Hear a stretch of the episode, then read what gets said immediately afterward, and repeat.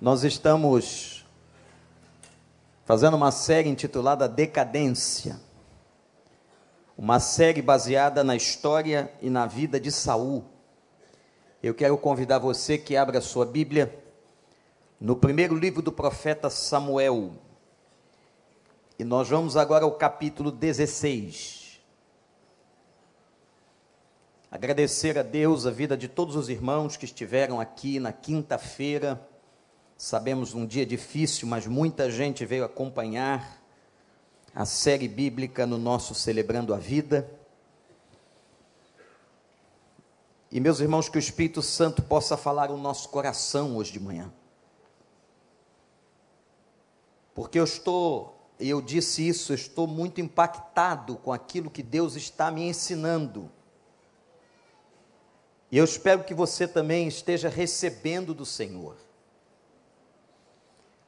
até o capítulo 15. Até o capítulo 15, começa no capítulo 8 de 1 Samuel. Até o capítulo 15 nós estudamos. E vimos então a ascendência e a decadência de Saul. Porque tudo aquilo que caiu é porque um dia subiu. E Saul teve um dia que ele subiu na sua vida, que ele cresceu. Lembremos, irmãos, que Saul foi escolhido por Deus para ser o primeiro rei da história do seu povo. Quando Deus dá o recado ao profeta Samuel para que unja Saul, Deus diz a Samuel: diga a ele que ele será o rei sobre a minha herança. O meu povo é a minha herança. Saul foi um homem muito importante. Era um homem humilde. Um homem que quando Deus o escolheu, escolheu a sua família, o clã da tribo de Benjamim, ele disse: "Não sou digno a tribo dos meus pais é a menor entre as tribos de Israel, e a minha família é a menor família da minha tribo. Saul demonstrou-se um homem corajoso, um homem leal. E o detalhe, irmãos, que coroa toda a história de Saul na sua ascensão, é que a Bíblia diz que Saul foi um homem ungido e que o Espírito Santo de Deus estava sobre ele. Mas na quinta-feira nós começamos a ver a decadência de Saul. Como esse homem foi descendo ladeira abaixo, como a gente diz. E o primeiro pecado de Saul é o pecado de todos nós. Porque aqui, gente, nós não estamos apenas estudando uma biografia. O interesse aqui não é apenas que você tenha conhecimento histórico sobre a vida de Saul. Mas o interesse aqui é fazermos a seguinte pergunta: o que é que essa história tem a ver comigo? Em que que nessa história eu posso aprender a como não fazer ou a como fazer na minha vida? Eu também conheci muita gente, muita gente ao longo de 30 anos de ministério que foi uma pessoa ativa, uma pessoa que serviu a Deus, uma pessoa que esteve em várias áreas ministeriais da igreja, uma pessoa fiel, uma pessoa que esteve pronta a ser dizimista, uma pessoa que sempre cumpria os desígnios do Senhor e de repente Assim como Saul, ela desceu ladeira abaixo. A decadência está ao alcance de todos nós que estamos aqui agora. Não importa quem você seja, não importa o tempo que você tem de batismo, não importa se você é pastor, se você não é pastor, a decadência é uma possibilidade minha e sua. Por isso que estudar a história de Saul, essa história de ascensão e queda, é um estudo espetacular que nos ensina muito mais a como não fazer. Nem tudo que está na Bíblia é para te ensinar como fazer. Mas há coisas e há exemplos na Bíblia que estão nos ensinando como não fazer, como não ser. Primeiro pecado de Saul foi a sua independência. Quando o profeta Samuel diz: Me espera para que nós possamos consagrar o sacrifício. Eu devo chegar em sete dias, mas Samuel não chegou. Saul desobedece ao profeta, ao homem de Deus na terra, aquela época, e vai sacrificar sozinho. E Deus não gostou disso. Depois Saul vai lutar contra os amalequitas, recebe uma ordem de Deus para que destruísse todas as coisas. E de novo Saul desobedece. Deixa vivo o rei Agag e pega tudo aquilo que Deus disse para não pegar. Pega os despojos de guerra, ouro, prata, animais, tudo que pertencia ao outro povo Saul pegou e Deus o questiona: por que a ordem que eu dei a você foi que exterminasse tudo? Havia uma palavra de juízo contra os Amalequitas desde que Israel saiu do Egito. E o juízo de Deus seria exercido pelas mãos de Saul, mas ele desobedeceu a Deus. Como não satisfeito pelas suas desobediências, pela sua independência. Saul agora constrói um totem, um altar em homenagem a sabem quem, irmãos? A ele mesmo. Diz a Bíblia que ele ergue um monumento em honra própria. Misericórdia. Naquele momento, Samuel, o profeta de Deus, o adverte severamente ele se agarra nas pernas de Samuel. O profeta usava um manto sacerdotal e a Bíblia diz que o manto se rasga. E Samuel então diz a ele: Assim como você rasgou o meu manto, aqui está uma metáfora de que Deus rasgou o seu reinado, Saul. Deus lhe tira o reino. Agora interessante. Presta atenção, irmãos. Deus acaba de reprovar o reino e o reinado de Saul. Deus acaba de decretar o fim do reinado de Saul. Mas interessante, Deus ainda não marcou o dia da despedida. Deus ainda não o tirou do trono. Isso é muito interessante na história. Quando você demite uma empresa, demite uma pessoa, é até constrangedor. O chefe diz assim, por ordem da organização: passa no departamento pessoal, depois na sua sala, retire suas coisas e vá embora. Nem mais um momento. Quando um pastor é exonerado ou alguém é exonerado da sua função, o responsável diz à pessoa: obrigado por tudo que você fez. A partir deste momento, você está dispensado das suas funções.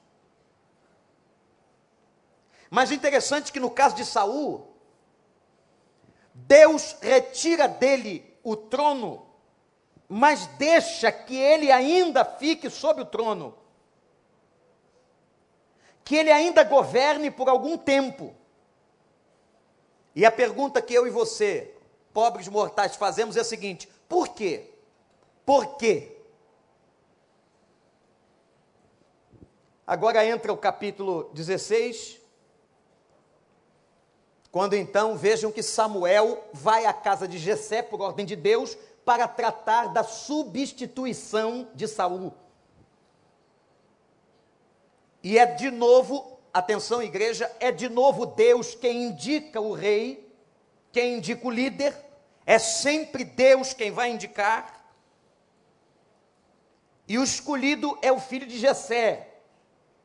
Todos nós conhecemos a história quando Samuel chega à casa de Jessé e o Espírito Santo indica que o escolhido não estava ali dentro da casa, mas o escolhido era Davi que estava cuidando de ovelhas no campo. Quando Davi volta do campo, a Bíblia diz que naquele momento,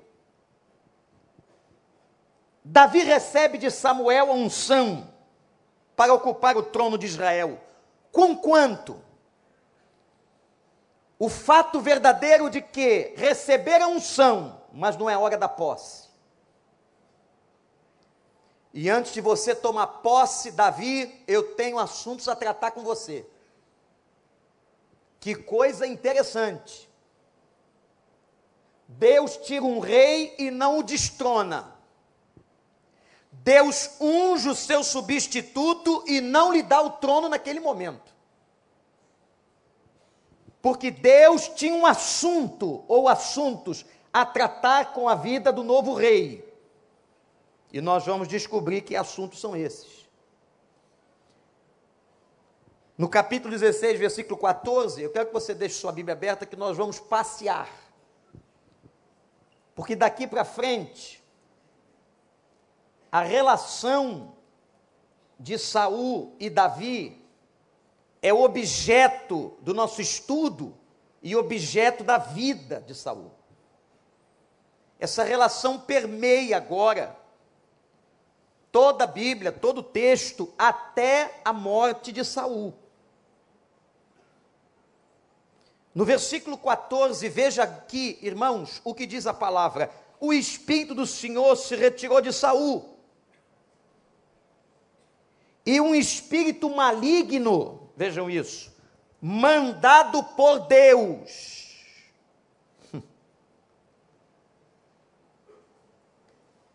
Vindo da parte do Senhor, o atormentava. Os oficiais de Saul lhe disseram: há um espírito maligno mandado por Deus te atormentando que o nosso soberano mande estes seus servos procurar um homem que saiba tocar harpa. Quando o espírito maligno vindo da parte de Deus se apoderar de ti, o homem tocará harpa e tu te sentirás melhor. E Saul respondeu aos que o serviam: Encontrem alguém que toquem bem, que toque bem tragam-no até aqui. Um dos oficiais respondeu: Conheço um filho de Jessé de Belém que sabe tocar harpa. É um guerreiro valente, sabe falar bem, em boa aparência, e o Senhor está com ele. Então Saul mandou mensageiros a Jessé com a seguinte mensagem: Envia-me o seu filho Davi, que cuida de ovelhas.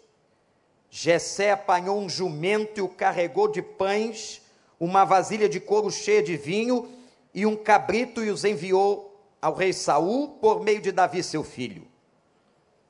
Davi apresentou-se a Saul e passou a trabalhar para ele. Saul gostou muito dele e Davi tornou-se seu escudeiro. Então Saul enviou o seguinte mensagem a Jessé: Deixa que Davi continue trabalhando para mim, pois estou satisfeito com ele. E sempre que o espírito mandado por Deus se apoderava de Saul, Davi acompanhava, apanhava sua harpa e a tocava. Então Saul sentia alívio e melhorava, e o espírito maligno o deixava. Que texto difícil. Mas não é impossível compreendê-lo. Entra na história de Saul o personagem Davi. Vejam, leiam o cenário. um rei que acaba de perder o reinado, mas ainda no trono, um novo rei ungido, mas ainda não empossado, vão se relacionar dentro do mesmo palácio. Vão se relacionar e conviver no mesmo palácio, no mesmo ambiente. O rei que fora deposto e o rei que fora ungido para assumir. Nós estamos entrando numa escola. Agora atenção, irmãos. Eu quero falar sobre essa doença e a possessão registrada aqui. Precisamos de auxílio da língua e não da nossa, da língua original. O Velho Testamento foi escrito em hebraico e alguns textos de Daniel escritos no aramaico no período que o povo esteve na Babilônia 70 anos. Mas esse texto do hebraico vai dizer o seguinte, transliterando e traduzindo: um espírito maligno com autorização de Deus vai perturbar a Saul. O texto fala de uma possessão. E não é de se admirar, porque para haver uma possessão, disse Jesus, a casa tem que estar vazia. Na experiência que ele ensinou sobre espíritos, que são expulsos de uma pessoa, e às vezes pode ser mais de um. Há casos de legião, isto é, de uma quantidade imensa de demônios. A palavra legião significa guarnição de, uns, de uma tropa, de uma parte do exército romano que perfilavam seis mil soldados. Ora, quando eu falo em legião, não é exatamente o que eu estou falando que seis mil demônios. Mas o que a Bíblia quer dizer é que haviam muitos, uma grande intensidade maligna sobre a vida daquela pessoa. Eu não sei se você já viu ou presenciou uma verdadeira expulsão de demônios porque existem expulsões de demônios que são falsas. Que não há demônio algum, são manifestações histéricas e até situações armadas para impressionar as pessoas. Mas uma possessão real é algo terrível. E Jesus disse que quando os demônios são expulsos de uma pessoa, que aquela casa seja ocupada. Ocupada por quem? Ele está se referindo à presença do Espírito Santo de Deus.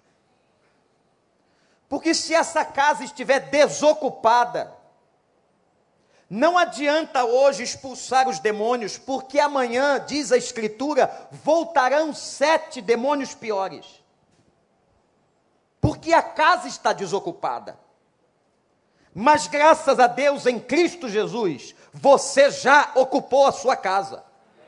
A sua casa, que eu quero dizer, é o seu corpo.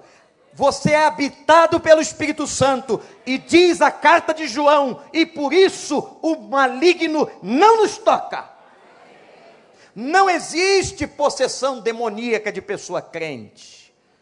Se ficou possesso, é porque não se converteu. Mas se você, e eu tenho aqui no auditório pessoas, não farei isso, mas pessoas que eu podia testemunhar que tiveram demônios, cavalos, entidades sobre suas costas, que recebiam espíritos, mas hoje foram libertas pelo nome de Jesus e só habita nelas o Espírito do Senhor. Glorifique a Deus porque essas pessoas estão aqui libertas.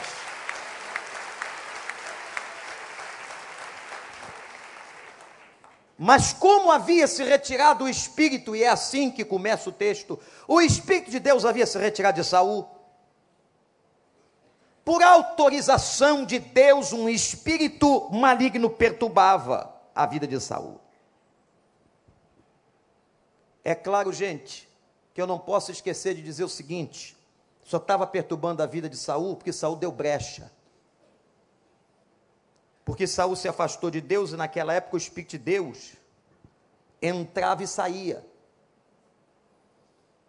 É nesse momento que Davi é introduzido na história de Saul.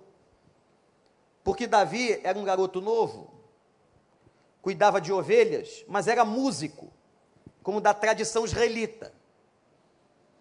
Como na tradição europeia, até hoje, é muito comum encontrar estudantes nas universidades da Europa ou em Israel que são músicos. Porque estudar música naquela época era algo que fazia parte da vida. E Davi tocava harpa. E parece que a sua fama como arpista, pastor Miqueias, se estendeu de uma tal maneira que quando os homens viam aquele espírito ou aquele comportamento de Saul, disseram a ele: chame um homem que toque harpa e que toque bem. É claro que ele já tinha o nome da pessoa na cabeça. E é a primeira vez na Bíblia.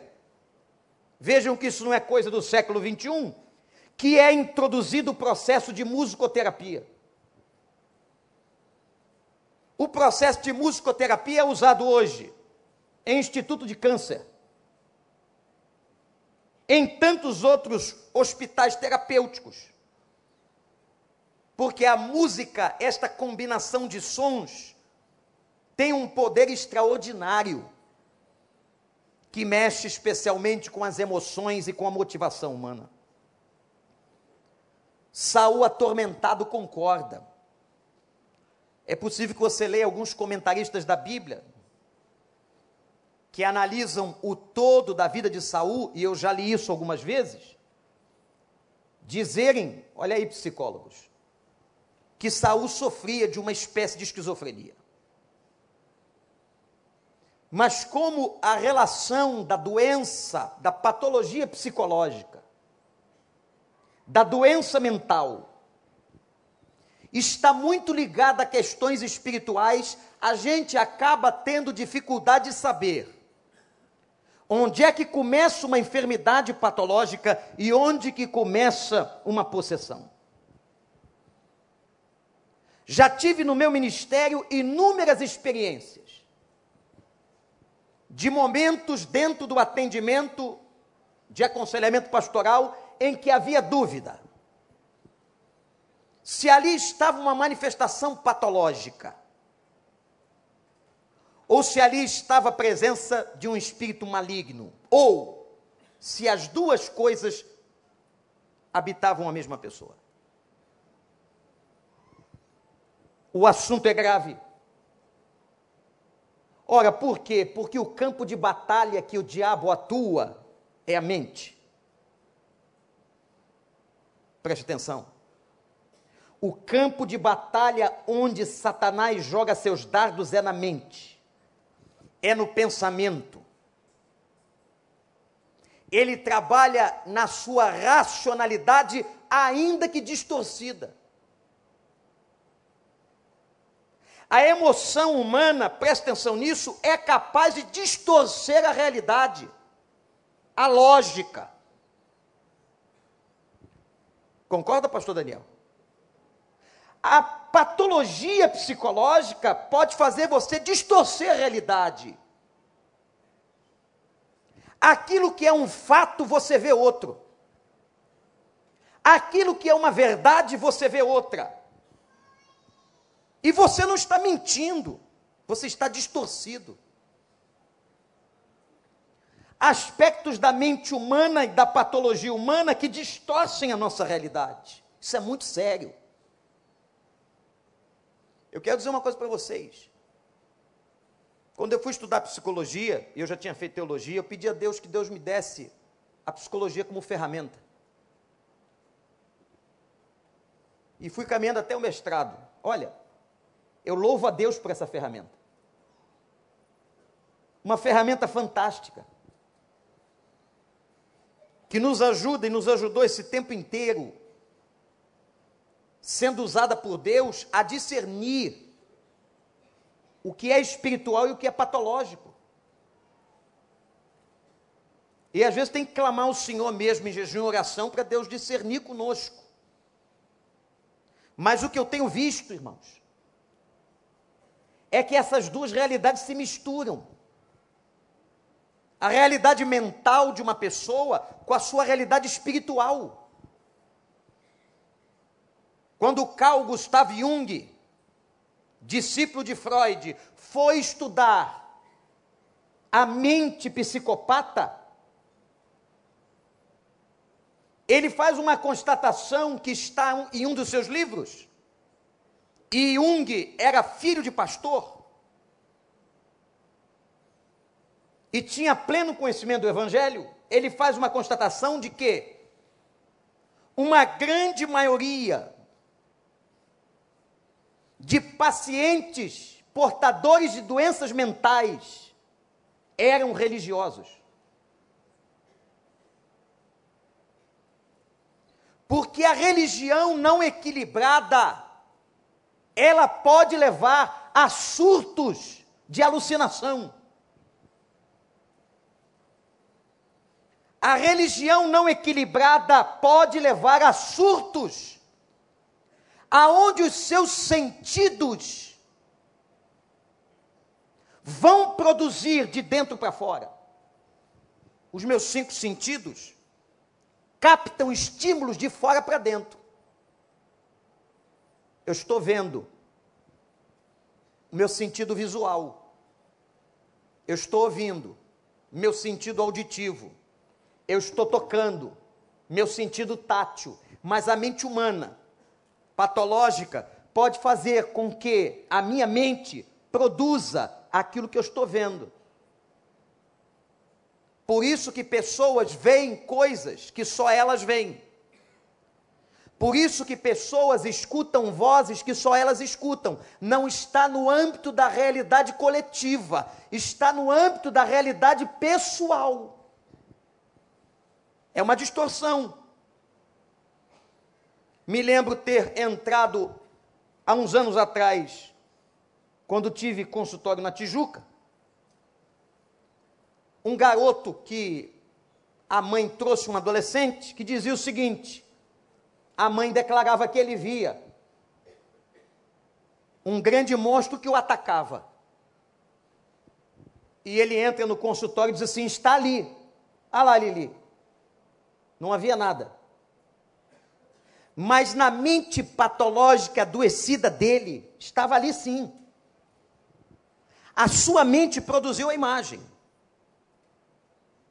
o seu organismo do sentido, através dos olhos e da visão, produziu a visão. E se eu dissesse a ele que ali não tinha, como muita gente faz, ali não tem nada, rapaz, você está doido? É claro, se ele está ali é porque ele está doido. Isso é uma idiotice. Não adianta eu dizer para ele, ali não tem nada. Eu tenho que entrar na loucura dele para dialogar com ele. Isso é trato terapêutico. Está ali, mas fica tranquilo, ele não vai te atacar, porque eu estou aqui. E foi assim que nós fomos conduzindo uma sessão patológica de alucinação. Esse texto aqui dá uma conferência. Porque o que tem de gente, irmãos, nas igrejas sofrendo distorções, patologias mentais e atribuindo a revelações de Deus é um absurdo. É visão para cá, eu escutei vozes ali e tal. Veja bem, presta atenção no que eu vou dizer. Você que chegou agora e não me conhece. Deus pode fazer qualquer coisa e se revelar de qualquer maneira. Ele fez uma mula falar, ele faz eu falar.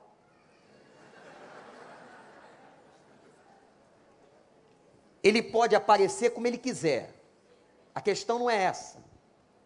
A questão é que a Bíblia manda provar as profecias. A Bíblia manda a gente levar diante de Deus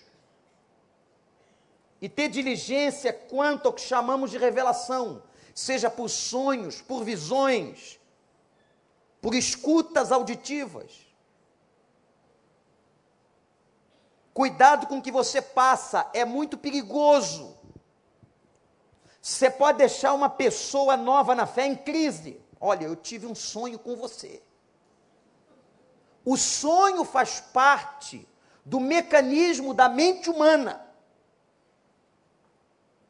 Não é todo sonho, aliás, a maioria dos sonhos que você tem são produções do seu inconsciente, que afloram à noite. Sua mente continua trabalhando tem revelação nenhuma. E tem gente que nunca vai ter uma revelação por sonho. Porque essa questão é de Deus. Agora, Deus pode dar um sonho revelador? Pode. Deus pode usar uma mula, um cachorro da sua casa para falar? Pode. Deus pode dar uma visão a você? Pode. Ou não? Pode. Agora, a questão é que aquilo que eu estou vendo, aquilo que eu estou ouvindo, aquilo que eu estou experimentando vem da onde? Pode vir de Deus, pode ser uma produção da sua mente, por estar uma mente adoecida. É muito comum, por exemplo, pessoas que perderam entes queridos naquela primeira semana, os veem dentro de casa. Aí alguns que não conhecem a Bíblia dizem, ah, o espírito ainda não subiu. Não perca hoje à noite, porque virá aqui no texto a pitonisa de Indó. Virá aqui no texto. Né, pastor Ricardo? E é um texto complicado de entendimento do hebraico, porque se você ler o texto, se você não compreender a interpretação, Samuel sai morto de dentro da terra para falar com Saul. Deus tem misericórdia de nós.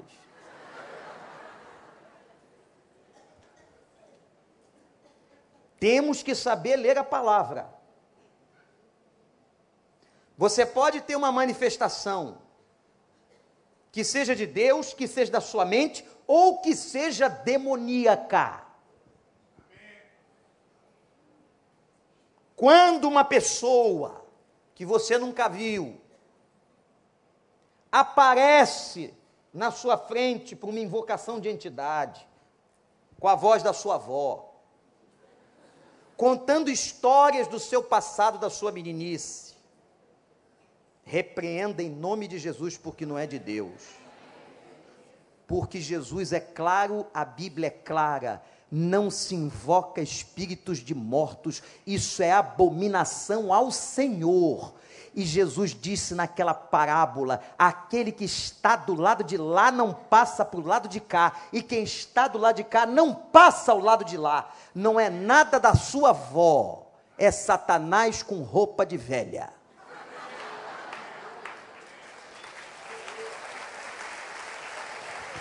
A sua avó descansa em algum lugar, que eu não sei onde é, também não me pergunta. Pastor, então se ela subiu, se ela desceu, também não sei não sei nem onde fica o céu. Nós somos uma bola solta no espaço. O céu pode ser do lado, lá em cima, lá embaixo. Pode ser, não sei, não pergunta. Isso é coisa para o doutor Shed. Como ele já faleceu, estamos sem alternativa. Traz o homem que toca harpa. Aí, irmão Miqueias, a palavra do, do profeta é para ti. Eis que te digo,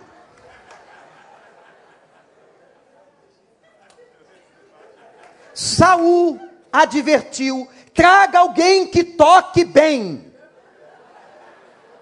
O homem já estava possuído, doente, Ainda vai trazer alguém que toque mal?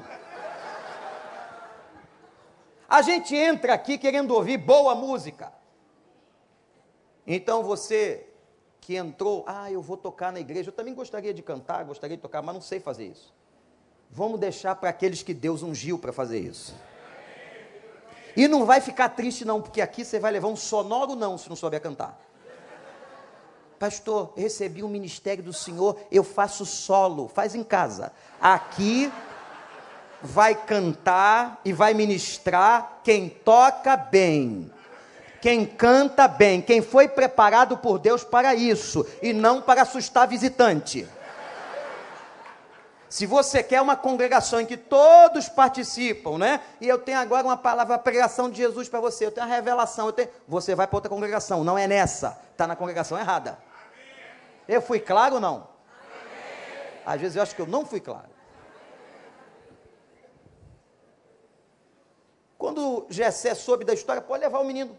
Olha aí, Saul recebendo Davi no palácio. Não preciso dizer que nós estamos agora diante de uma outra aliança. Se naquela época o Espírito Santo entrava e se retirava, como acontecia com Saul, o Espírito Santo hoje, debaixo da graça, ele não entra e sai, ele cela os seus filhos convertidos. Aqueles que se arrependeram e creram são selados, e a Bíblia mostra na carta de Paulo que é um selo para sempre. Você não perde a presença do Espírito Santo. Você pode apagar o seu poder, você pode extinguir a sua atuação, ele está lá, mas não está atuando por causa da sua carnalidade. Portanto, irmãos, é uma relação muito íntima entre doença física e possessão maligna. Eu quero dar um conselho aos médicos que estão aqui, terapeutas. Eu sei que a ética não, não lhes permite vocês orarem. Até alguns pacientes pedem. Eu soube que o senhor evangélico pode orar. Se o paciente pedir para orar, pode orar. Que o paciente está autorizando. Agora, você não pode orar no consultório médico, não pode orar no consultório psicológico, não pode orar no consultório de advocacia. Mas você não pode orar publicamente. Mas você está olhando para aquela figura, para aquele caso terrível, e está na sua cabeça: Senhor, tem misericórdia. Coloca na minha boca as palavras para essa pessoa. Você pode fazer isso na sua vida profissional. O que, que eu faço agora? Eu assino esse contrato ou não assino? Eu vou ou não vou? Para que caminho? Qual é a medicação que eu vou prescrever? Isso é que chama-se espírito de oração. É um espírito humano em conexão. Aí eu fico pensando, por que que Deus introduziu Davi na vida de Saul e Saul na vida de Davi? Vamos agora, nós vamos desfolhando a Bíblia. Que eu vou mostrar como esse conflito, como essa relação foi uma relação conturbada. Capítulo 17, vem o episódio de Golias. Davi vence e aquilo causou um alvoroço na cidade. Imagina agora um rei doente, um rei esquizofrênico ou possuído, ou as duas coisas vendo um garoto ter sucesso, matar o gigante, o coração dele se enche de inveja. Capítulo 17 é a vitória de Davi sobre Golias. O capítulo 18 acontece uma outra coisa ainda mais difícil. Porque esse mesmo Davi que acabara de matar a Golias se torna o melhor amigo de Jonatas, um dos filhos e talvez o predileto de Saul. Agora, o meu filho é amigo do meu sucessor. E eu não estou preparado por isso, estou adoecido, sentindo inveja. E as mulheres, vejam bem, a Bíblia é fantástica, não é? As mulheres da cidade, talvez algumas admiradas pelo rei, que era rei, mas não era cego, não é? cantavam: Saul matou milhares, mas Davi dezenas de milhares. E Saul ouvindo. Hum? Eu sei que você não sente inveja, porque inveja é um pecado que ninguém confessa. Inveja é só os outros que sentem. Mas imagina uma cabeça doente, um cara que o espírito maligno vinha possuir, um cara perturbado, agora vendo seu filho Jonatas ser o melhor amigo do, do outro, e ouvindo as meninas da cidade cantando no bloco de Jerusalém. Saul matou milhares. Está aí no texto, dançava e cantava. Mas Davi dezenas de milhares. Oh, oh, oh, é porque o fim da música é sempre mais embalado, não é? Deu a entonação, Miquel, deu um negócio pegou, o início vai depois estoura o bloco. É, Davi matou dezenas de milhares. É, você lê a Bíblia, tem que viver. Eu entro nisso aqui. Mas vai que eu vou devagar. Imagina se não fosse. Bom, o versículo 8 e 9, do, versículo 8 e 9 do capítulo 18, diz que a inveja, olha outro problema, tomou conta. Aí vem a primeira tentativa de homicídio. Um homem sem o Espírito de Deus, um homem invejoso, um homem doente, e diz o versículo 10 do capítulo 18, olha para a sua Bíblia, possuído por um espírito maligno, Saul entra em transe. Aqui era Satanás mesmo. Saul entra em transe e joga a lança contra Davi, e o texto declara por duas vezes, ele jogou duas lanças. Por duas vezes Davi se desviou. Anote isso. Que interessante, não é? Enquanto o espírito maligno produz transe, o espírito de Deus produz lucidez. Não acredito, anote, não acredito em manifestações do Espírito Santo que produzem transe e inconsciência. Toda ação do Espírito Santo produz lucidez, verdade e clareza. O homem de Deus não fica maluco, inconsciente, doidão. Acreditem, eu estou bem. por mais que às vezes não pareça. Quando cheguei na Argentina, na igreja de um grande historiador, Dr. Pablo Deiros, um professor de história, estava passando pela sua igreja o tal do movimento cair no espírito. Que já tivemos vários, não é? Peguei a época do dente de ouro, peguei a época do joga paletó, o pastor pegava o paletó e jogava. Sobre a vida que o paletó caísse, caía a pessoa. Talvez paletó mal lavado, mas caía. Paletó pesado. O movimento de transe era o seguinte: todo culto da primeira, e era a primeira igreja batista de Buenos Aires, era fazendo uma espécie de manipulação da emoção. E foi logo para esse culto quem? Eu e Carlos Novaes. Não dá certo. E nós fomos ali com o espírito de olhar, de avaliar o que estava acontecendo em Buenos Aires. Que havia uma onda do Brasil sobre cair no espírito. Muito bem. Ele dizia: vai acontecer.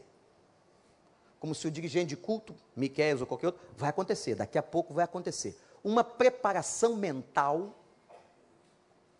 para alguma coisa que ia acontecer. E o culto rolava, a mensagem vinha. A mensagem tinha relação com o que ia acontecer, que ninguém sabia o que era. E depois uma sessão de louvor hipnótica. Porque eu posso fazer uma hipnose coletiva, congregacional. Naquele momento, então, o pastor dizia assim: quem quer, vem receber. Vai acontecer uma coisa de cima. O culto é todo induzido, a mensagem é preparada. E ele diz assim: quem quer receber, vem. todas as pessoas psicologicamente suscetíveis iam. Ele mandava fechar o olho, colocava o dedo indicador na têmpora da pessoa e empurrava. Fecha o olho em casa hoje. Vamos fazer o exercício em casa. Você vai pegar uma pessoa que estiver com você, você vai fechar os olhos. Quando você fechar os olhos, você perde o senso de equilíbrio. E você manda a pessoa, pode ser até uma criança, empurrar a sua têmpora na faixa central. Eu vou para trás. Eu vou me desequilibrar e vou cair. Cair a pessoa como morta. A pergunta que o professor Dr. Darcy Zilek fez num dos seus artigos foi: para que Deus fazia isso? Qual era o propósito? Levantaria dali uma mulher mais santa? Levantaria dali um homem mais dizimista? Levantaria dali um homem cheio do Espírito Santo para pregar o Evangelho em toda Buenos Aires? Não. Ainda teve uma irmã um pouco maior que caiu sobre o meu joelho. Eu disse misericórdia. Isso que é raio que os parta. Domingo seguinte, voltamos à congregação de Buenos Aires. Voltamos. E pasmem, pasmem, as mesmas pessoas que caíram na semana passada caíram de novo. Não satisfeitos, partimos ao final do culto para uma entrevista com as vítimas. Por favor, nós somos do Brasil, somos pastores, estamos aqui fazendo uma pesquisa. Hum. O que a senhora sentiu, ou o que o senhor sentiu quando caiu? Resposta: Não sei. Uma coisa tão boa, tão agradável, que eu fiquei ali, deitada e não queria levantar. Eu também? Se eu deitar aqui, fechar os olhos, vocês ficarem quietinhos, levantar para quê?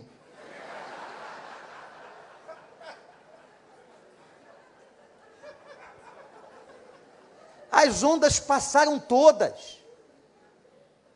Tinha gente que chegava no gabinete, pastor, ah, ah, ah, ah, que isso? Vai vomitar em cima de mim? Não, ah, dente de ouro, oh, oh. Tá vendo, pastor? Tô sentindo mau hálito, mas vendo não. Ah, ah. Para quê? Se Deus pegasse uma quantidade de pobre colocasse todos os dentes de ouro, dissesse, agora tire e vende, eu entenderia. Agora, para que essas manifestações extraordinárias, pirotécnicas? Sabe qual é o problema, irmãos? Porque há pessoas que não entendem nem a Escritura, diz a Bíblia, nem o poder de Deus. Não é assim que Deus se manifestou na vida de ninguém. Quando o espírito maligno se manifesta, é isso aqui, ó, é transe, é doideira. Mas quando o Espírito de Deus se manifesta, é lucidez, é razão, é coerência, é renovação de entendimento. Não é loucura.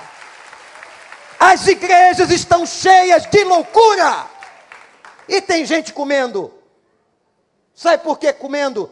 Porque não tem o filtro da Bíblia. Não conhece a Escritura e come todo tipo de lixo. Pastor, eu estou cheio. Cheio de quê? Não, porque segunda eu vou nessa igreja, terça eu vou naquela. Eu falei, minha irmã, viva o Evangelho.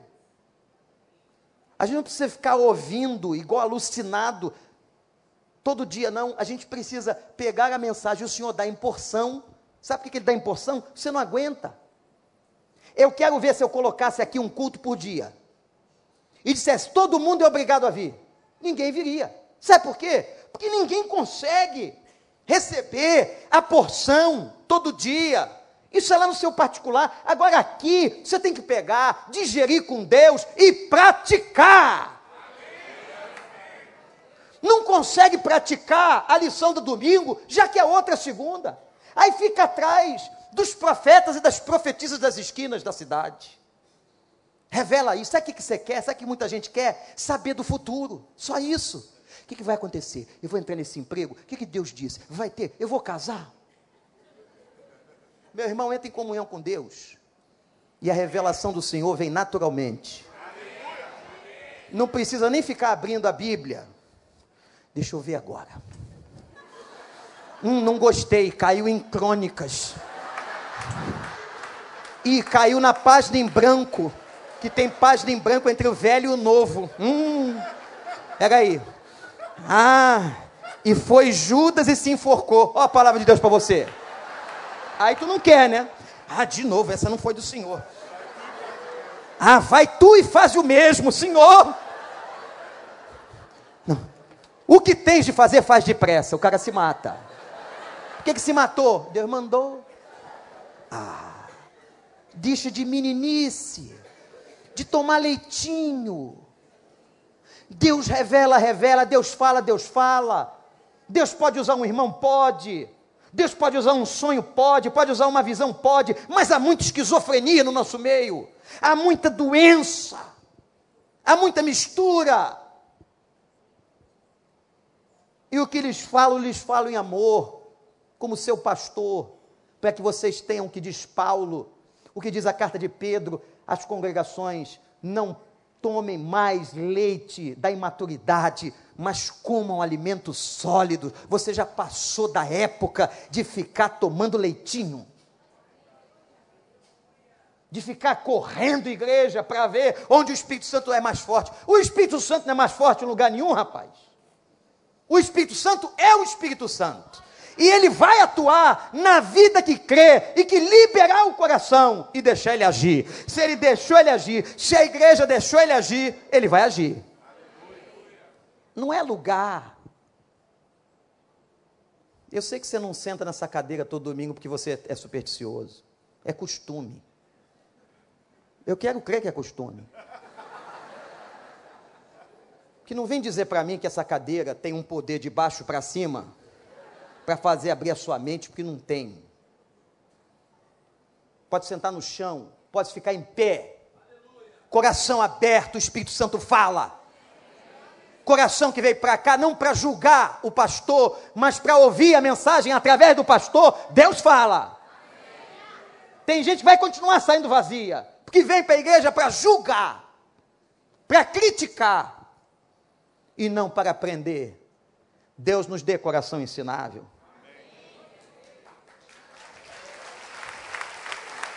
Saul tentou matar Davi duas vezes, depois ele foi mal. Agora, agora Saul descendo a ladeira é carnal. Quem não está agindo no espírito está agindo na carne, diz a Bíblia. Ele é carnal. Ele agora usa as duas filhas, entrega as duas filhas para Davi querer casar e diz: Mas eu quero que você mate e traga o prepúcio de 100 filisteu. Sabe o que é isso, né? Prepúcio. Se não sabe, procurei no telefone que eu vou dizer aqui não. Porque a crença era a seguinte: você vai para o front da batalha e você não vai aguentar, você é garoto, você vai morrer. Davi não só voltou com os 100, trouxe 200 prepúcios de filisteus. Quando Saul viu a cena, imagina, também que coisa que ele pede, não é? Está 200 prepúcios de filisteu na frente dele. Você queria 100, eu trouxe o dobro. A Bíblia diz que Saul temeu ainda mais capítulo 19. Vai olhando para os capítulos, eu vou te contando a síntese. Terceira tentativa de homicídio. Agora Saul manda os soldados atrás de Davi. Deus coloca, parece filme de animação, uma parede espiritual e quando aqueles soldados de Saul passam aquela parede, entram todos eles em transe. Isto é, perdem a consciência. Mandou a segunda tropa, transe de novo. Mandou a terceira tropa, transe de novo. Aí Saul disse: agora quem vai sou eu. O que aconteceu? Entrou em transe. E o que, que a Bíblia está dizendo? Deus estava poupando a vida de Davi. Capítulo 20. O que há de importante no capítulo 20 é um pacto. Um pacto entre Davi e Jonatas em que Jonatas pede a ele o seguinte: prometa-me que quando subires ao trono, não farás mal a minha descendência. E Davi promete. Eu já preguei aqui, mas quero te desafiar a ver o cumprimento dessa palavra. Leiam a história de Mefibosete, que era um dos filhos de Saul. Quem conhece Bíblia vai ver o que aconteceu, o que Davi fez por Mefibosete por causa dessa aliança do capítulo 20. O menino era aleijado dos pés. E Davi o protege e o coloca para comer dentro do palácio real. E diz: Fiz isso por aliança. Não era à toa que Davi foi um homem segundo o coração de Deus. Pecador? Era. Pecou bastante, fez bastante bobagem. Mas era quebrantado ao Senhor e cumpria pactos. Agora, quando está tão endemoniado o sujeito, Saul está tão perturbado, está na decadência, que agora, quando ele sabe que Jonatas e Davi são amigos, que fazem um pacto, ele joga a lança para matar o próprio filho. Veja o grau de loucura que uma pessoa pode chegar. Atenção, não tome isso aqui literal, não que tem muito pai e muita mãe hoje. Pastor Daniel irmãos do Celebrando. Tem muito pai e muita mãe hoje, que não está pegando uma lança, uma faca, mas está tentando matar o filho de outra maneira. Fruto do seu pecado. Há relatos de ex-muçulmanos se convertendo em que os primeiros a tentarem matá-los são os pais. Mas isso também pode acontecer dentro da igreja. E ficou essa briga, Davi fugindo de Saul, Saul atrás de Davi, o capítulo 21. Vai desfolhando. É Davi fugindo, fugindo para Nob, e depois foge para a cidade de Gate. Agora o capítulo 22, Davi vai entrar na caverna de Adulão. E sabe o que, que Saul faz? Veja que um abismo chama o outro. Olha quanto pecado eu já citei de Saul. Tentou matar Davi duas, três vezes, tentou matar seu filho, era soberbo, perdeu o Espírito de Deus, só fazia bobagem. Agora ele chega no auge, ou parece o auge, manda matar 85 sacerdotes de Deus. Está louco. Versículo 17 do capítulo 22. Manda matar 85 sacerdotes. Capítulo 23. O ódio de Saul é tão irracional contra Davi. Ele tinha um ódio tão grande. Perseguia, que ele mandava destruir cidades, famílias, crianças, para chegar até Davi. Agora, olha o versículo 14 do verso 23. São esses versículos que norteiam a história. A Bíblia diz que Saul procurava, mas Deus não entregava Davi em suas mãos. Pode vir o inimigo querendo te destruir, pode vir aquela pessoa com macumbaria, com não sei o que, com maldição na boca, com besteira. Quem guarda-nos é o Espírito do Senhor. O Senhor acampa ao redor daqueles que o temem e os livra. Os anjos do Senhor estão acampados ao nosso redor. Louvado seja o nome de Deus. Ou você crê nessa Bíblia, ou vai embora, porque aqui só se prega ela. Saul procurava, mas Deus não deixava. E não entregava. Só entrega se Deus quiser. Aquele cântico, não é, Miquel, que a gente canta. É só se Deus quiser. Enfermidade só vem se Deus deixar. Tribulação só vem se Deus quiser. Por quê? Porque você é dele você é propriedade dele, você tem o espírito dele, você está selado por ele. Só chega na tua tenda o que ele permitir, e o que ele permitir tem propósito. Ainda que seja um Saul jogando lança contra você. Capítulo 24. Gente, esse capítulo, ele chega a ser cômico. A Bíblia tem comédia. Para você que não gosta de rir, a Bíblia tem humor. Pois veja se não é, preste atenção em mim. Está naquela perseguição, né? Capítulo 21, 22, 23. Agora, Davi estrategicamente se esconde no fundo da caverna com todo mundo. Ele tinha 600 homens com ele. Diz que no meio dos homens tinha vadio, tinha gente ruim. O exército dele era isso aí. Isso aí.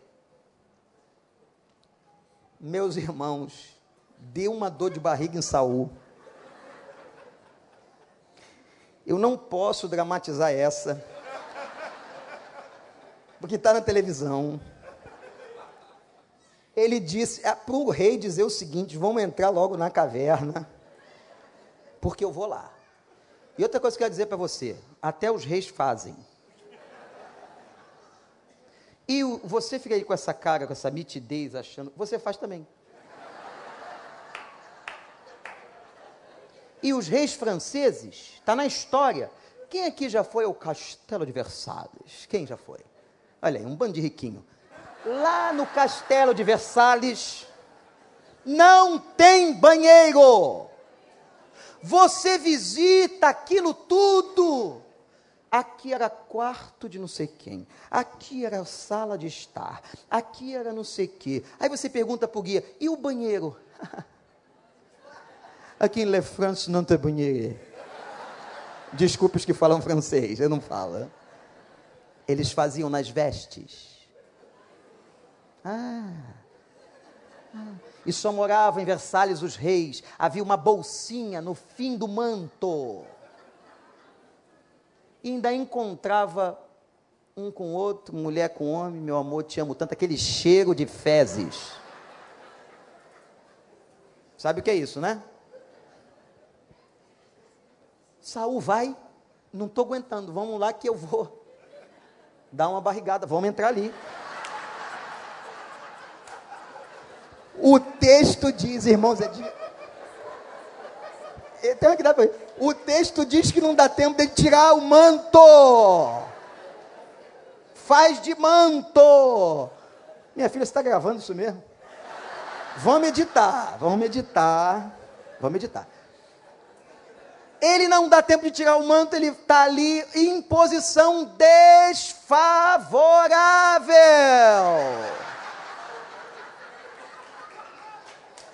Posição desfavorável. Quem é que está no fundo da caverna?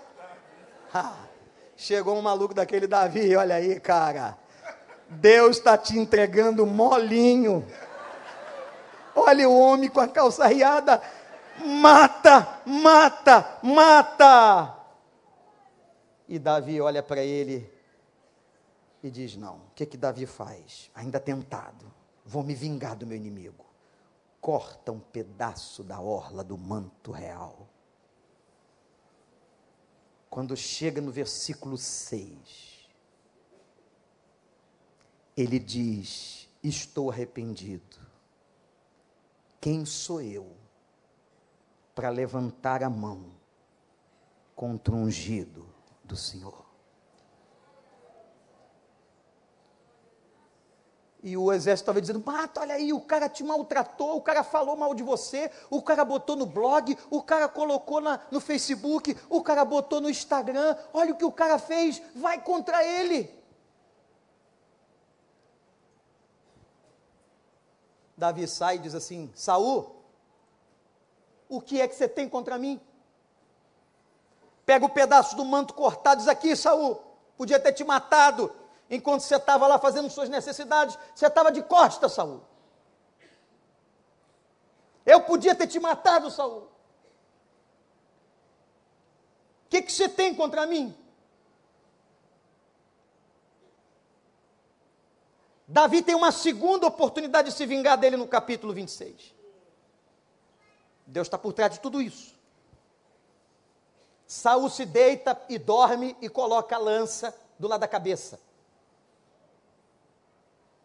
O soldado diz para Davi: É agora, é agora, meu senhor, eu vou pegar a lança. e vou cravar. E sabe o que a Bíblia diz no versículo 5? E lá na frente? Que o sono que recaiu sobre Saul vinha de Deus. Olha o que Deus está fazendo. Deus está deixando ele ter oportunidade de vingança.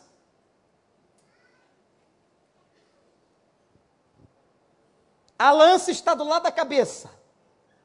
O soldado motivando: mata, mata, mata, segunda chance. Versículo 9 do capítulo de número 26. Quem pode levantar a mão contra o ungido do Senhor? Davi vai e pega a lança e o escudo. Eles acordam do sono. E Davi provoca o comandante da guarda de Saul, que era Abner, e diz: Ô oh, Abner! Davi não era fácil. Inteligentíssimo. Abner! Olha aqui, Abner! Olha que está comigo, ó. A lança, Abner! A lança do rei! Você não vale nada tomando conta da guarda. Olha aqui, Abner. Eu estou com um jarro e estou com a lança, podia ter matado. Quando Davi está falando com Abner, provocando Abner, levanta uma voz no meio, que era a voz de Saul, e diz: É você, meu filho Davi. Meu filho Davi. Que sentimento, pastor Daniel, ambíguo, que sentimento esquizofrênico entre o comportamento de um homem que quer matar alguém e o comportamento de um homem que quer amar e chama de filho.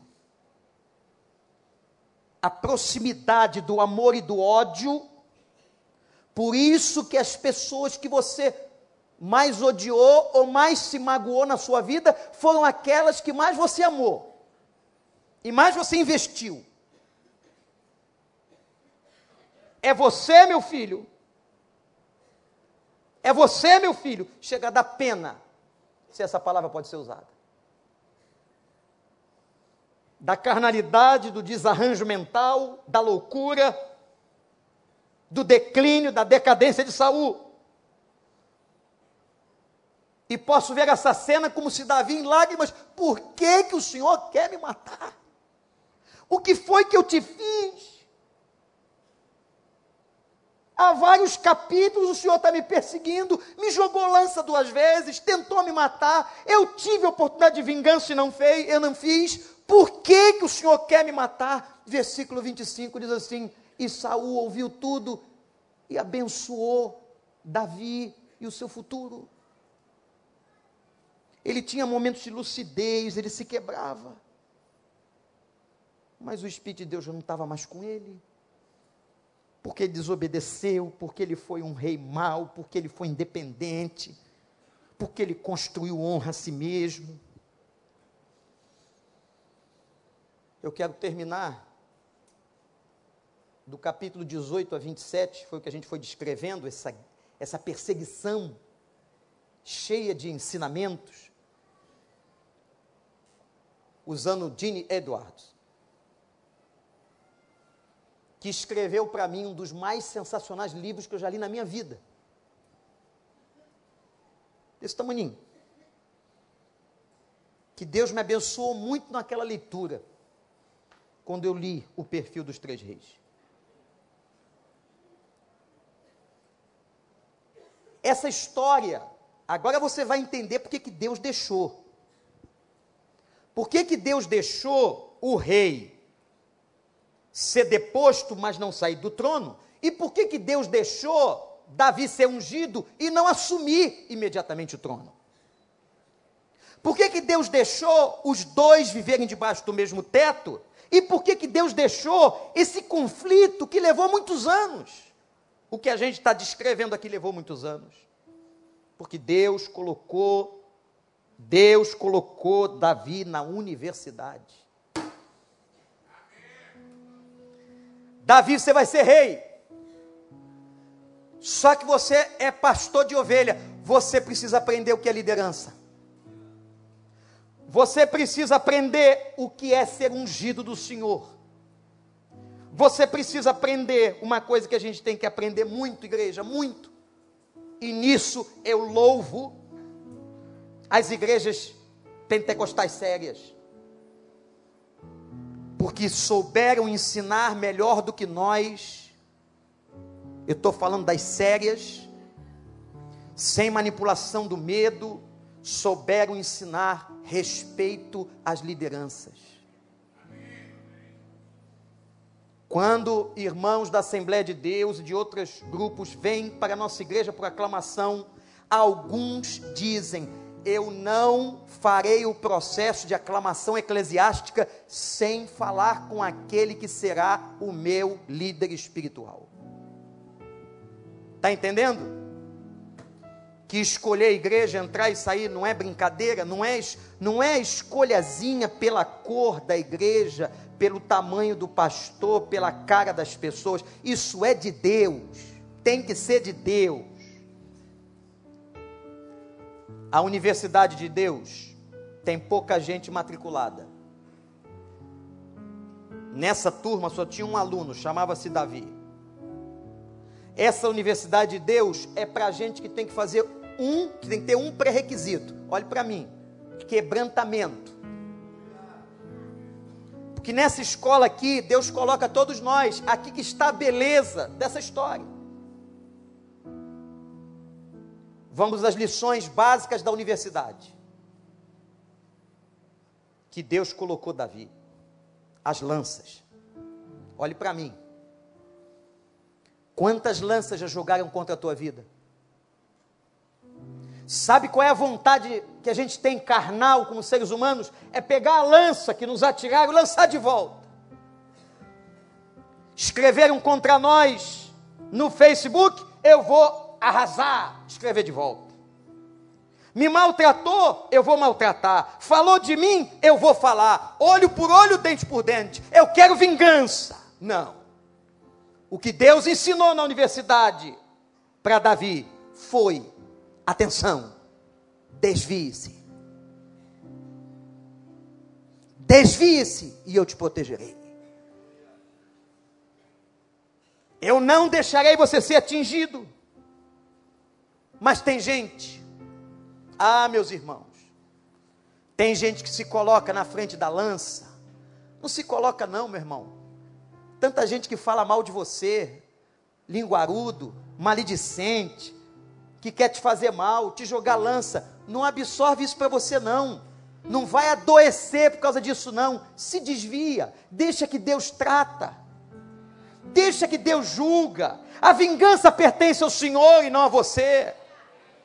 Diz a Bíblia, a vingança pertence ao Senhor. Não vai se vingar de ninguém, não. Não joga a lança de volta. Fez isso comigo, eu vou fazer também. Não faz, não. Você imagina, eu quero dar um testemunho pessoal, quase 30 anos numa igreja que começou com 14 pessoas. Você tem a ideia de quantas lanças eu já recebi? Você tem a ideia de tudo que já me perguntaram? Se eu era isso, se eu era aquilo, tudo que disseram. Teve gente que gastou horas, energia para me atacar, várias vezes me intitulando, me colocando uma série de coisas. E não se iludam, não, fazem até hoje, sei lá por quê, se motivado por inveja, não me interessa. O fato é, Deus tem ensinado, e eu espero que ensine a você, a que você não absorva as lanças, não leva a lança no peito, não se deixa adoecer, porque a sua defesa é o Senhor, o Senhor honra, o Senhor abençoa. E eu vi muita gente que atacou que criticou, que veio pedir perdão, que veio se arrepender, que veio dizer me perdoe, e eu por obrigação e pela palavra tenho que liberar perdão. Porque a Bíblia diz são sete vezes setenta. Toda vez que você for ofendido e alguém te pedir perdão, você tem que perdoar e é perdoar para sempre, é perdoar e sair dali e poder almoçar junto. Sabe por quê? A dívida foi paga. Porque ele diz assim: assim como eu perdoei vocês e não jogo na cara os problemas do passado, perdoe as pessoas. Acertou o problema aqui, acabou, acabou, acabou. Acertou sábado, de sábado para trás não vale mais nada, está perdoado no sangue do Cordeiro não recebam as lanças. Segundo, essa é psicológica e é linda. O reflexo de Saul. Deus estava ensinando a Davi, está ensinando a gente aqui uma coisa, gente. Olha para mim. Cuidado, porque você pode ser um Saul. Você pode se transformar num Saul. Você pode ser mal como Saul. Você pode começar bem na vida e acabar mal. Eu posso começar bem e acabar mal. Você pode começar bem e acabar mal. Cuidado com Saul. Quando Davi olhava para Saul, Deus estava dizendo: não seja assim. Cuidado com o reflexo dele em você. E o Gene Edward diz uma coisa linda, ele diz que nós temos que arrancar os Saús que estão dentro de nós. Arranque os Saús, aquelas, aqueles sentimentos ruins, aquela coisa da vingança pelos outros, aquela coisa do julgamento. Eu vou ler um texto pequeno do que o Gene escreve na sua reflexão do perfil dos três reis. O rei Saul procurava destruir, olha o que ele escreveu: o rei Saul procurava destruir Davi, mas seu único sucesso foi ter se tornado instrumento de Deus para matar o Saul que havia dentro de Davi. Aquilo tudo que aconteceu, toda aquela briga, toda aquela perseguição, Deus tinha um propósito: matar Saul que estava dentro de Davi, a possibilidade de Davi não fazer no seu reino o que Saul fez. A possibilidade de Davi não se perder como Saul se perdeu. A possibilidade de Davi não deixar a Deus como Saul deixou. Ó oh Deus, mata em nós o Saul. Mata em nós o Saul.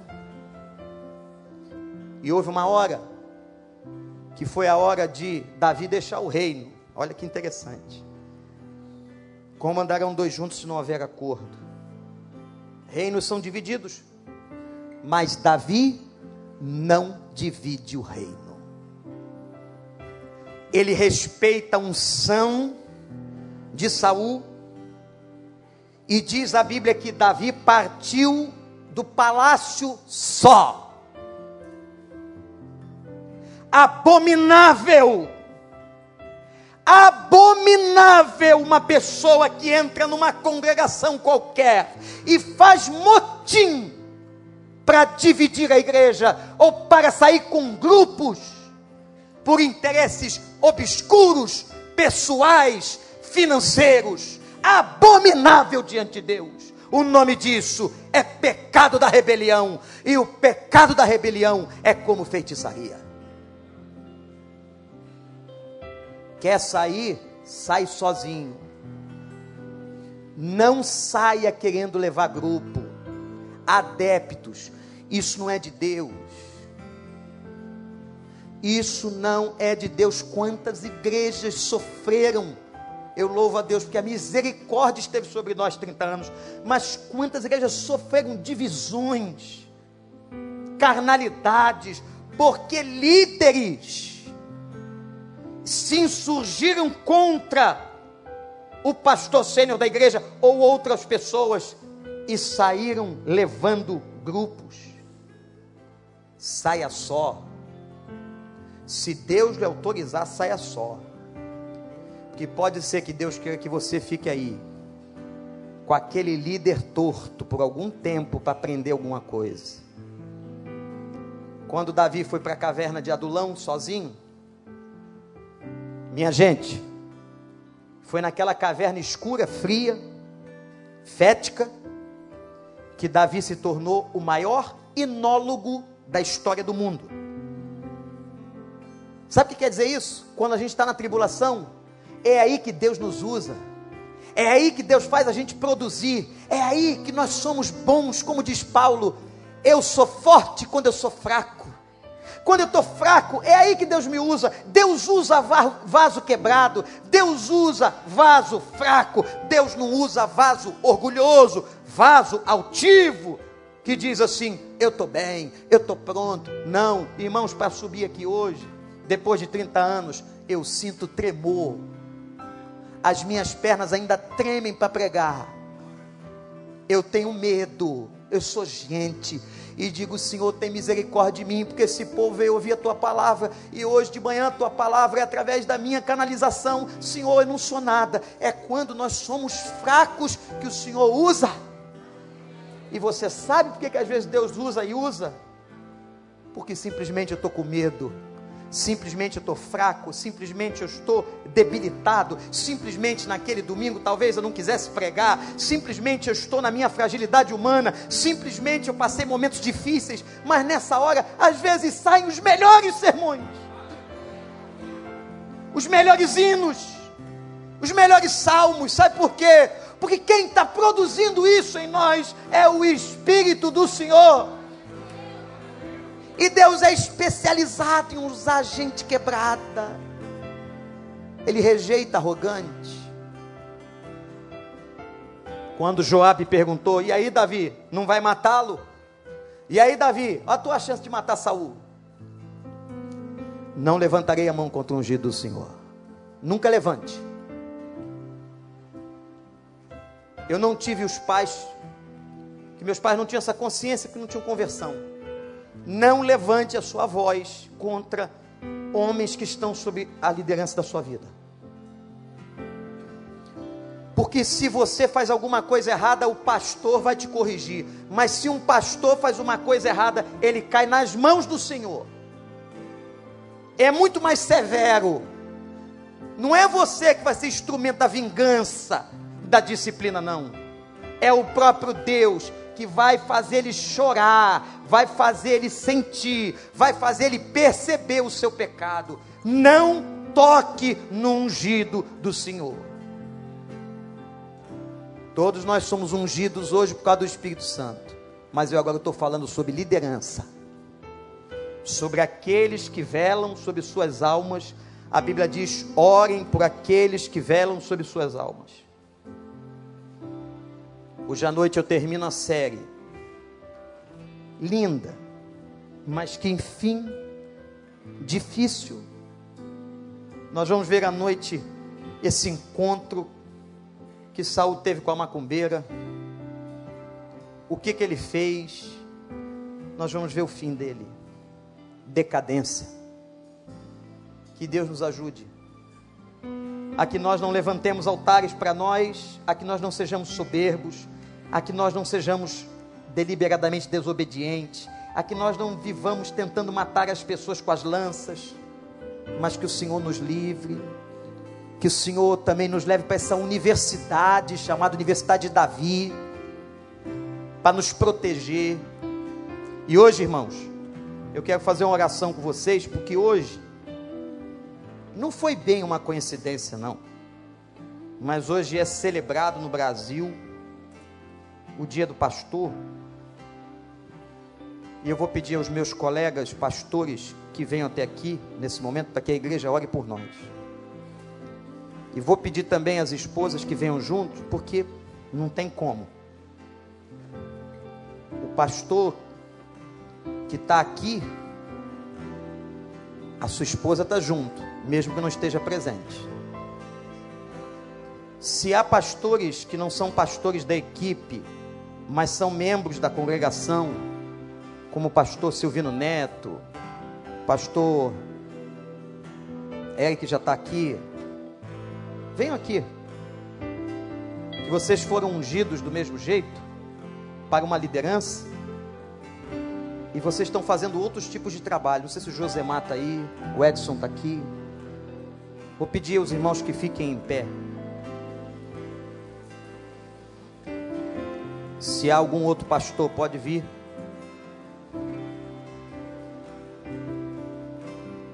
Eu queria que nós agora cantássemos um cântico e nós orássemos. Eu não sei se está na congregação o nosso líder de intercessão, irmão Daniel.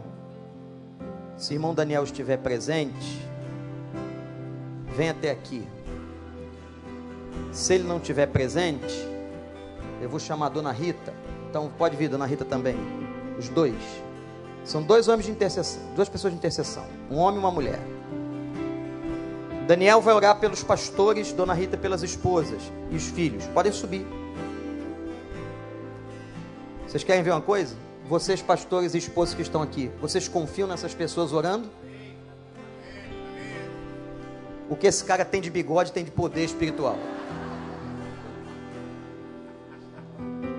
Queria que você estendesse sua mão para cá. Ó, nós não queremos presentes.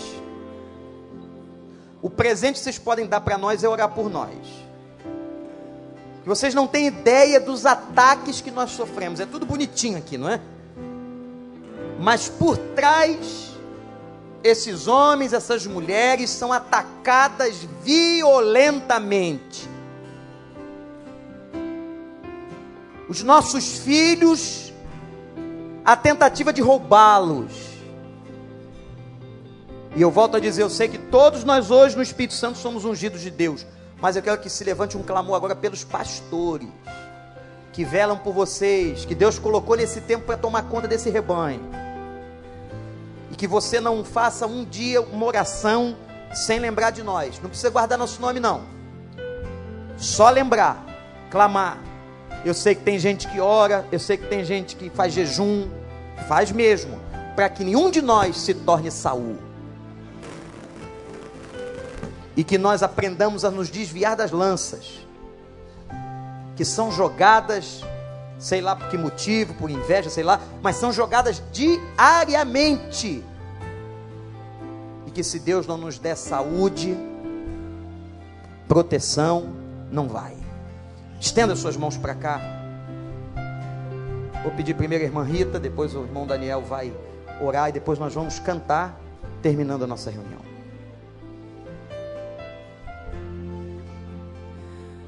Deus de infinita graça e de infinita misericórdia. Senhor, nós estamos aqui na tua presença, ó Deus, para entregar essas mulheres nas tuas mãos, que são mulheres tuas.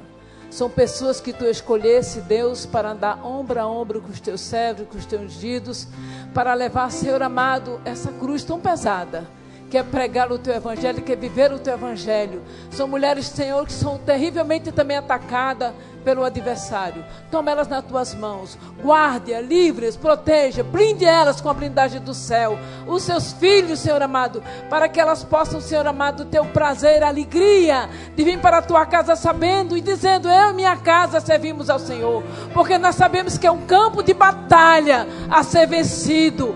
Deus de amor e de infinita graça, toma cada uma nas tuas mãos, repreenda todo o mal, Senhor, toda malignidade, todas as do inferno que vem contra as tuas servas, porque nós sabemos, meu Deus, que vem sim. Nós estamos aqui, Senhor, em campo de batalha e sabemos como somos atingidas, como somos afligidas e não atingidas pelo, porque tu és o nosso Deus. Mas dessa tua graça sobre cada uma, cuidando dos seus lares, cuidando, Senhor amado, dos seus filhos, e que elas possam ser, Senhor amado, parceiras, compreensivas, ó Deus, que sejam ajudadoras nos momentos mais difíceis que esses homens passam, Senhor amado, para levar avante a tua obra gloriosa. Deus, receba nossos clamores nesta manhã. Nós te pedimos, meu Deus, pelo poder do teu sangue, que tu, Senhor, livre e guarde de todo mal a tua igreja e o teu povo em nome do teu filho amado Jesus Cristo, aquele que vive que reina para todos sempre. Amém e amém.